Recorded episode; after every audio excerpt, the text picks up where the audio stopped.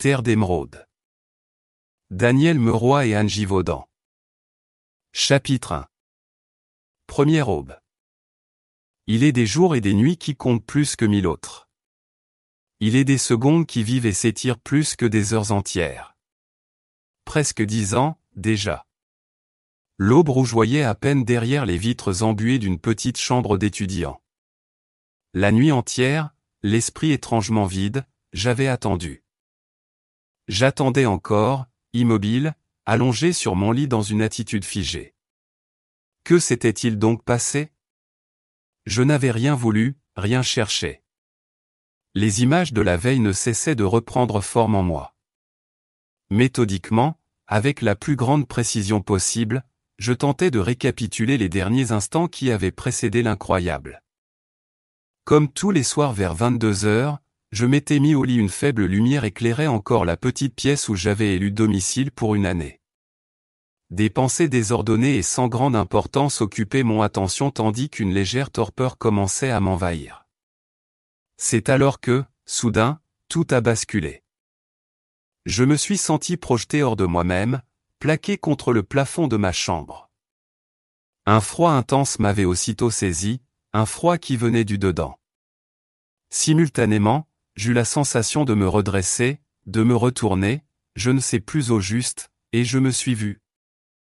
Je me suis vu, réellement vu, du dehors, en chair et en os comme on voit quiconque n'est pas soi-même, un ami, un étranger. Mes yeux étaient là, au plafond, vers le haut de la petite armoire où je rangeais mes livres, ils étaient là et contemplaient mon corps qui gisait deux mètres plus bas, inerte, comme une enveloppe vide. Mes yeux et ma conscience. Car, pas de doute, c'était bien moi aussi qui pensais et me contemplais. J'étais, deux, simplement et extraordinairement, deux. Était-ce cela, la mort? En cette fraîche soirée d'avril, venais-je tristement et banalement de franchir la grande porte? Un moment, je crus que tout n'était qu'un rêve, mais non, mon esprit était trop clair, trop lucide. Pendant quelques instants, je n'ai pu détacher mon regard de cet autre moi abandonné nonchalamment et pas trop esthétiquement sous les couvertures. Une curieuse impression est venue troubler l'attention que je portais à l'étranger que je me sentais être à moi-même, je m'aperçus que je ne demeurais pas à une place fixe. Je, mes yeux, ou ma conscience, ou tout à la fois peut-être, voguais de droite à gauche comme un être misérablement ivre, ne sachant à quoi s'agripper. L'espace d'une seconde, je crus que j'allais me heurter contre l'arête de l'armoire. Je mis Marnin en avant, là, près de mon front pour amortir le choc. Ma main. J'avais une main. Et j'ai vu ma main s'enfoncer dans le bois, et j'ai senti mes yeux pénétrer dans l'armoire pour venir caresser des livres épars et des cahiers empilés. Une vague de calme profond est alors tombée sur moi comme si une paume apaisante venait se poser sur le sommet de mon crâne. J'ai glissé le long des rayonnages et de nouveau, je fus devant cet autre moi inerte. C'est à ce moment que je pris pleinement conscience que dans l'état où je me trouvais, j'avais un corps. J'étais un corps flottant de ci de là, un corps nu, un corps étrangement blanc, étrangement lumineux, bouillonnant d'une vie mystérieuse.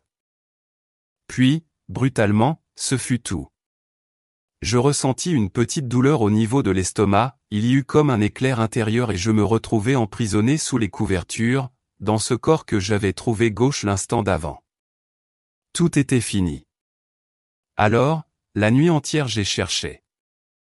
J'ai cherché à comprendre pourquoi et comment, mais cette nuit-là ne délivra plus aucun secret. Les semaines qui suivirent cette expérience, bien involontaires, restèrent également muettes. Rien ne semblait vouloir provoquer à nouveau le phénomène que je ne m'expliquais pas. J'en vins à me dire que si la réponse ne parvenait pas à jaillir de mes réflexions, il se pouvait qu'elle dorme quelque part entre les pages d'un livre. Parcourir les librairies, les bibliothèques, feuilleter les ouvrages, voilà donc quelle serait la ligne de conduite à suivre si je voulais sortir de l'impasse. Des mois s'écoulèrent ainsi. En vain. Découragé, je décidai finalement d'abandonner ma quête. Il est paraît-il des langues où la notion de hasard n'existe pas. Aujourd'hui plus que jamais, je comprends le pourquoi de ce fait et je me remémore cette pensée de Satprem, le hasard, ça veut dire qu'on ne connaît pas la loi des choses. Le hasard, donc, fit bien les choses, en me mettant en présence d'un ouvrage consacré à un phénomène étrange et pourtant bien réel appelé sortie astrale. Cet ouvrage, comme j'eus l'occasion de m'en rendre compte par la suite, était loin d'être le seul à traiter du sujet. Ainsi, d'autres êtres avaient vécu une expérience identique à la mienne. Je retrouvais sous la plume de l'auteur les sensations qui, quelques mois auparavant, avaient été miennes. Les modalités mêmes de l'expérience y étaient enseignées. Dire que tout était résolu serait faux, mais, dès cet instant, j'ai su que j'avais une clé et peut-être la clé. Non, mon expérience n'était pas unique. L'auteur, dont je dévorais le récit, affirmait qu'elle était pratiquée par d'autres personnes en divers points du globe. Il enseignait, à proprement parler, une technique avec tout ce que cela sous-entend, c'est-à-dire une méthode procédant par différents stades de progression. Apparemment, rien ne me manquait qui puisse m'empêcher de provoquer à nouveau cette espèce de dédoublement étrange qui m'avait tant troublé. Troublé est en fait peu dire car au fil des mois, toute ma pensée, toute mon énergie avait été canalisée vers ce seul but. Rien, effectivement, ne me manquait si ce n'est deux qualités que je n'allais pas tarder à découvrir en l'espace de quelques semaines, la patience et la volonté, l'une étant étroitement dépendante de l'autre. Je dis deux qualités mais je m'aperçois aujourd'hui avec le recul donné par le temps, que cela est schématique. En fait, en dehors de la méthode à suivre, une seule et unique pensée était indispensable, avoir la conviction absolue que ce qui était tenté était parfaitement réalisable et serait, quoi qu'il arrive, réalisé. Ce type de conviction très profonde est une sorte d'autosuggestion, tout ce qui s'entreprend selon ce procédé s'accomplit inévitablement. Vouloir, c'est pouvoir, entend-on couramment. En effet, rien n'est plus vrai. Avant d'aller plus loin, J'aimerais préciser encore une chose, il est inutile de tenter une sortie astrale simplement pour voir, je veux dire, pour voir si cela est bel et bien réel. Se diriger honnêtement vers ce type d'expérience signifie qu'il est hors de question de cultiver un esprit de collectionneur de sensations. Aborder une sortie astrale ne saurait être un passe-temps ou un jeu quelconque. Cela nécessite calme, lucidité, sincérité. Tout cela donnera certainement au lecteur l'impression de n'être que paroles, cependant ces paroles, nous en sommes certains, acquerront leur valeur tout au long de cet ouvrage. Je me mis donc au travail avec une joie profonde et silencieuse, convaincu de ma victoire finale. Personne ne devait être au courant de ma quête, je me trouvais d'ailleurs dans l'incapacité totale d'expliquer le but de ma recherche, son sens et les conséquences qui en découleraient. C'est par une banale après-midi d'octobre, dans une vaste et froide chambre fermée à double tour, que l'incroyable se reproduisit. Au plus profond de mon être, cela prit le visage d'une explosion. D'une explosion. Quel pauvre mot. D'un Himalaya de lumière et de splendeur, devrais-je dire. Plus que la première fois, je vis et compris ce qui venait de se produire. Oui, j'étais un corps flasque abandonné sur un lit. Oui, sans doute avais-je l'air un peu stupide, ainsi. Mais oui, cent fois oui aussi, j'étais un corps lumineux, capable de flotter ça et là ou de voler, je ne savais trop, et de contempler une autre facette du monde. Je ressentis une profonde agitation intérieure et me vis balloter de haut en bas, de droite à gauche, comme un être ivré sans volonté. Vous pouvez vous stabiliser, il vous suffira de le désirer et de vous y entraîner. Les conseils de l'auteur du fameux traité me revenaient en mémoire. Je l'avoue, ce jour-là je ne fis que peu de progrès en ce qui concerne la stabilité. Ce n'est qu'à l'usage, si l'expression m'est permise, que je parvins à me perfectionner en ce domaine. Les semaines se succédèrent et me virent répéter un certain nombre de fois le dédoublement astral. Au fur et à mesure que je me familiarisais avec la technique, je me rendais compte de l'étendue des possibilités qu'elle offrait. Lors de mes premières recherches, je n'avais fait que pressentir confusément tout ce que ma découverte pouvait m'apporter. Maintenant, les choses se précisaient. Me contempler de l'extérieur, me déplacer tel un fantôme, ne présentait, somme toute, qu'un intérêt bien réduit. Tandis que je me remémorais l'instant où je m'étais enfoncé bien involontairement parmi les livres et cahiers de mon armoire, je compris que dans l'état où je m'étais trouvé, tout ce qui appartenait au monde physique devenait alors dépourvu de sens. Au cours de mes multiples expériences, je m'étais senti d'ailleurs rapidement et immanquablement attiré vers le plafond de la pièce où je me trouvais, comme s'il s'était agi d'un aimant, tant et si bien que je finissais par me fondre avec lui pour me retrouver enfin. Selon le cas, ou dans le grenier, ou sur le toit. Arrivé à ce point de mon récit, j'imagine aisément que j'aurais déjà fait sourire plus d'une fois le lecteur. Beaucoup m'auront mentalement collé sur le front une petite étiquette portant la mention doux rêveur ou encore charlatan. Je ne m'en froisserai pas, ayant tout simplement résolu d'en prendre mon parti. Pour ceux qui m'accordent leur confiance ou leur curiosité, je persévérerai donc dans ma narration, ayant pour moi toute l'assurance qu'apportait la sincérité. Ce que je venais de découvrir comme étant mon corps astral me sembla, au fil des sorties, être doté de facultés sensitives infiniment plus développées que celles dont j'étais détenteur dans mon état matériel. Ainsi, ma vue se décuplait. Le moindre objet me paraissait, je devrais dire me paraît, car aujourd'hui ma perception demeure identique, douée d'une vie propre, étrange et tout à fait intense. En fait, je pouvais distinguer comme un invraisemblable fourmillement de molécules se déplaçant en tous sens à une vitesse folle. Tout ce que mes yeux astraux pouvaient capter était revêtu d'une singulière luminosité. Les rouges, les jaunes, les bleus, toutes les couleurs prenaient un habit fluorescent.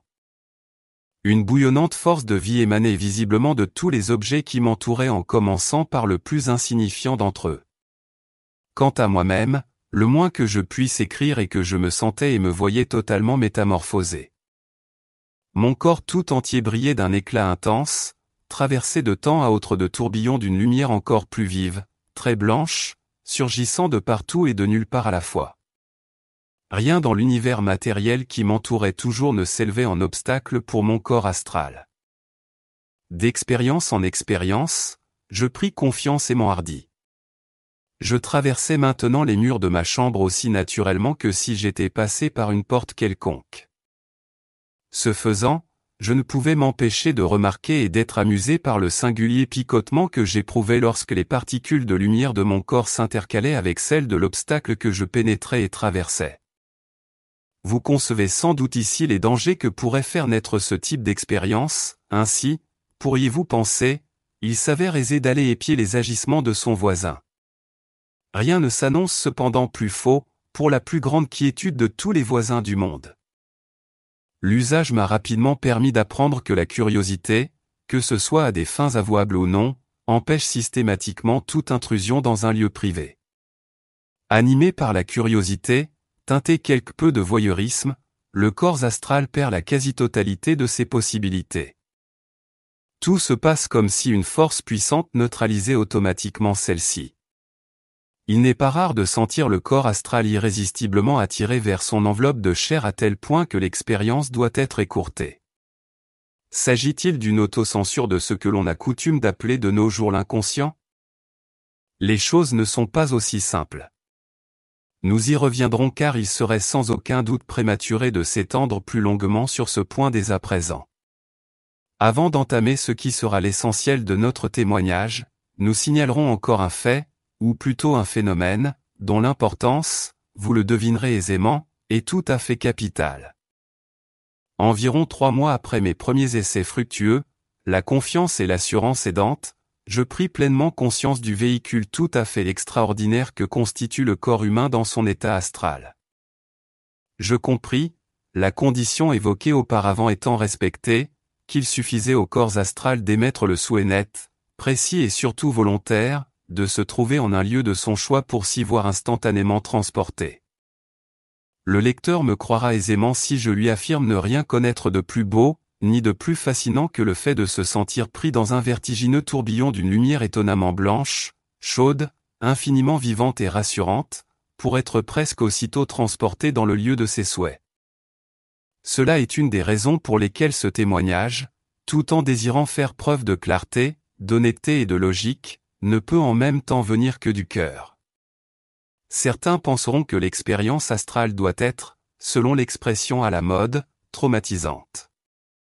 Cela est quelquefois vrai lors des premiers pas, mais, pour quiconque considère le dédoublement astral comme un fait naturel, il n'en est rien, bien au contraire. La lumière si particulière dans laquelle baigne le corps astral est remarquablement vivifiante, énergétique, réchauffante même au sens moral et physique. Elle procure à celui qui bénéficie de son rayonnement un sentiment intense de joie, de lucidité, de quiétude. L'impression fondamentale qui se dégage de tout contact avec la lumière de l'astral est celle d'une immense harmonie universelle. Lorsque je ressentis toutes ces choses pour la première fois, j'ignorais encore que je n'avais fait qu'entr'ouvrir une porte. Tout, en fait, ne faisait que commencer.